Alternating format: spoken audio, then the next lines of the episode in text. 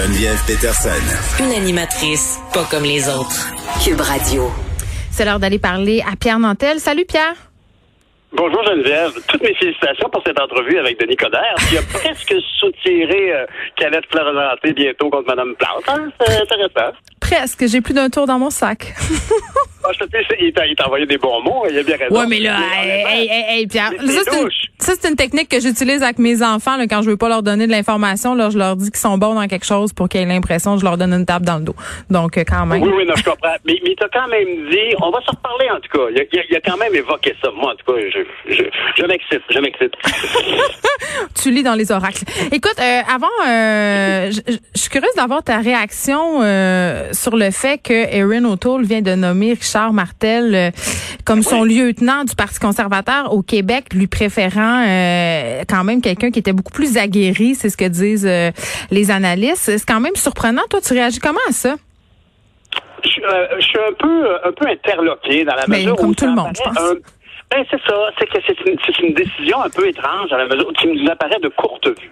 Parce que s'il y a quelque chose que n'importe qui qui est un peu observé la scène médiatique Mm. en politique depuis deux ans, c'est à quel point Alain Reyes était présent et pertinent pertinent dans ses interventions, euh, tout à fait l'écho euh, de ce que M. O'Toole essaye de cristalliser en disant qu'il parle aux nationalistes du Québec. Je veux dire, euh, M. Reyes, très clairement, est, est un fier Québécois, puis cherche constamment à et choisit les sujets pour exprimer la pensée conservatrice en respectant la, la distinction québécoise. Puis même sur la question environnementale, où c'est peut-être fait un peu plus discret, évidemment, on remarquera qu'il conduit une Toyota Prius Prime. Alors, tout. Mais, mais, mais la vérité, quand même, c'est que c'est surprenant de- comme décision de M. O'Toole. Martin, c'est pas un mauvais diable, là. C'est pas un mauvais diable, mais c'est un, c'est un, c'est c'est c'est vraiment, c'est une espèce de, de Wayne Gretzky local, hein. Il, Ben c'est ça, attends, hein, moi c'est là où je trouve que peut-être qu'on a pris peut-être une bonne décision parce que Richard Martel c'est un gars de hockey premièrement puis on vient du même coin donc je le connais un peu là, je dois avouer euh, tout de suite euh, qu'on s'est rencontrés à quelques reprises, c'est quelqu'un d'excessivement impliqué dans sa communauté, quelqu'un de très charismatique aussi et je pense que peut-être euh, le Parti conservateur a besoin de ça au Québec, de quelqu'un qui est capable de rassembler, euh, d'être fédérateur entre guillemets. Mais c'est ce qu'il est, Ben, Richard en tout cas, Martel. si, si, oui, ben remarque, moi, je dois dire que je l'ai côtoyé euh, après la partielle où il a été élu. euh, Ouais. et euh, et je sais pas. euh, C'est un gars qui est très à ses affaires. Je sais pas quelqu'un de- de- d'affable, en tout cas à mes Non, non. yeux.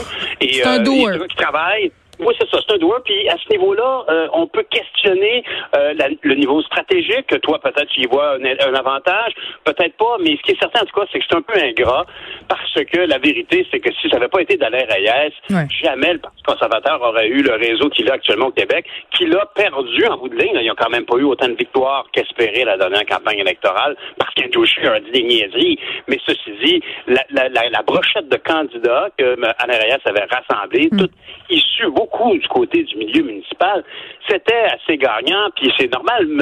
Reyes lui-même et, et- et- et arrive du municipal, je crois qu'il était maire de Victoriaville, si je ne me trompe pas.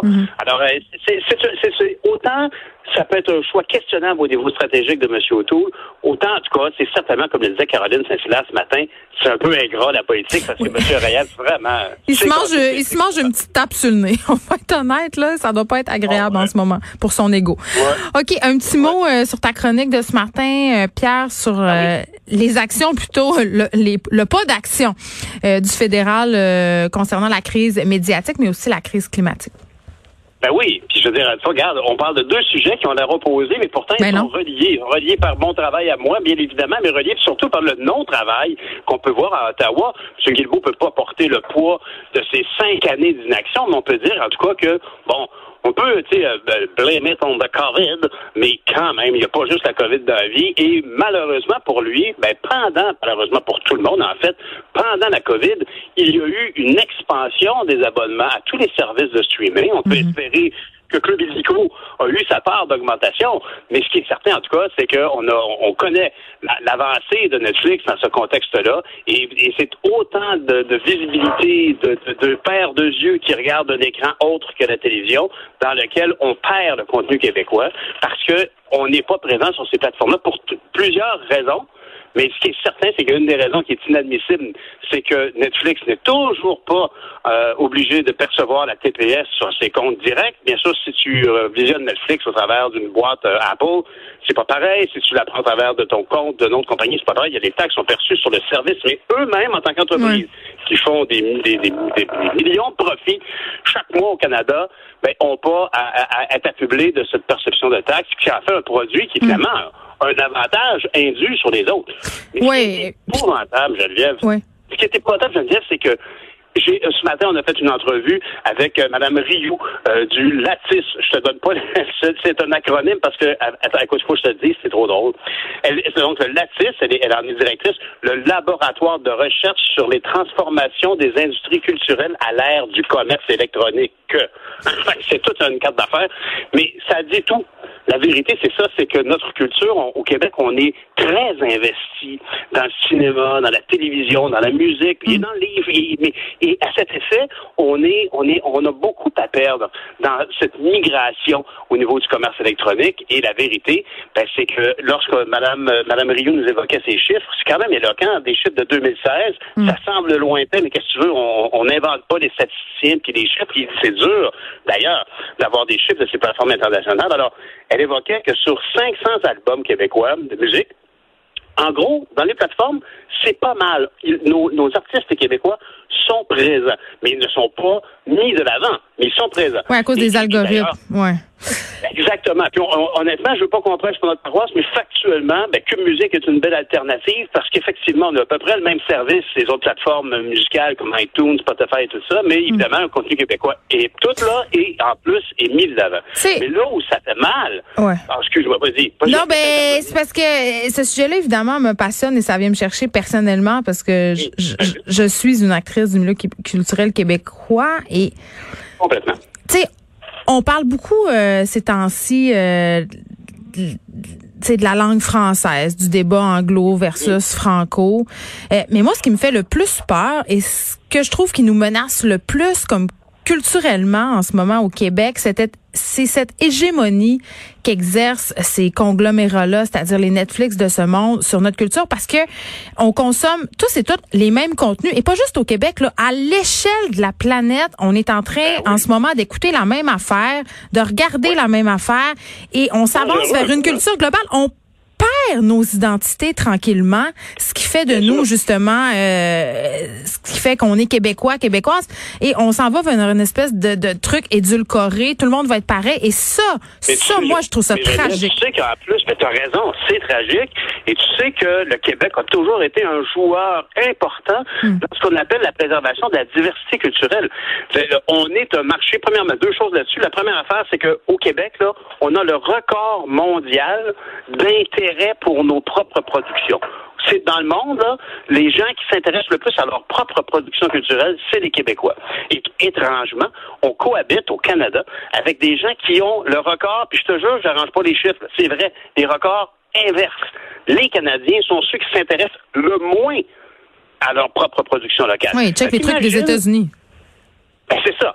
Fait que quand tu es ministre du patrimoine, là, théoriquement, là, faut que tu fasses quoi, faut, faut que tu fasses arriver ces deux réalités-là ensemble. Alors, mm. bien évidemment, ça fait belle lurette qu'on dit qu'on devrait avoir des réglementations autour du système qui viendraient directement du Québec pour gérer les joueurs. Mais quand on arrive avec des joueurs comme Netflix, c'est là que ça devient plus compliqué parce que ces grands joueurs mondiaux-là, factuellement, comme tu le dis, poussent le même contenu partout. La carotte d'El Patel, c'est très bon, on est d'accord, mais là, tout le monde écoutait ça, puis tout le monde s'achetait un petit masque de, de, de, de, Dali. Mais la réalité, c'est que nous, on va sortir de l'autre affaire que je voulais dire sur la diversité culturelle, c'est que euh, c'était Gaétan Pilon qui était à la disque il y a à peu près 20 ans, qui s'est dit ça c'est important pour nous au Québec, c'est important partout que la diversité culturelle soit maintenue devant un, rouleau compresseur essentiellement américain ou hmm. occidental en tout cas. Et il, est, il a amené la disque à militer pour ça, qui a amené le gouvernement du Québec à militer pour un texte qui allait amener à la diversité culturelle, à la protection de la diversité culturelle. On a convaincu Ottawa. Et finalement, ça finit l'UNESCO, puis on a une déclaration sur la protection de la diversité culturelle dans le monde. Et le Québec vraiment, là, on a lu Saint-Denis, c'est ici que ça a parti ce texte-là. Or, aujourd'hui, malheureusement, le Canada fait partie des, retardataires pour protéger la diversité culturelle. On devrait pousser sur nos, nos les, grands joueurs internationaux comme Netflix, etc., pour qu'ils s'intéressent à la diversité culturelle, ce qu'ils ne font pas, malheureusement. Ben, ils s'engagent à injecter des fonds, mais c'est des pinottes. Puis quand les produits euh, culturels québécois se ramassent sur leur plateforme, ils sont super difficiles à trouver, ils sont mal référencés. Bref, on pourrait en parler euh, encore huit heures de temps et je pognerais les nerfs huit heures de temps.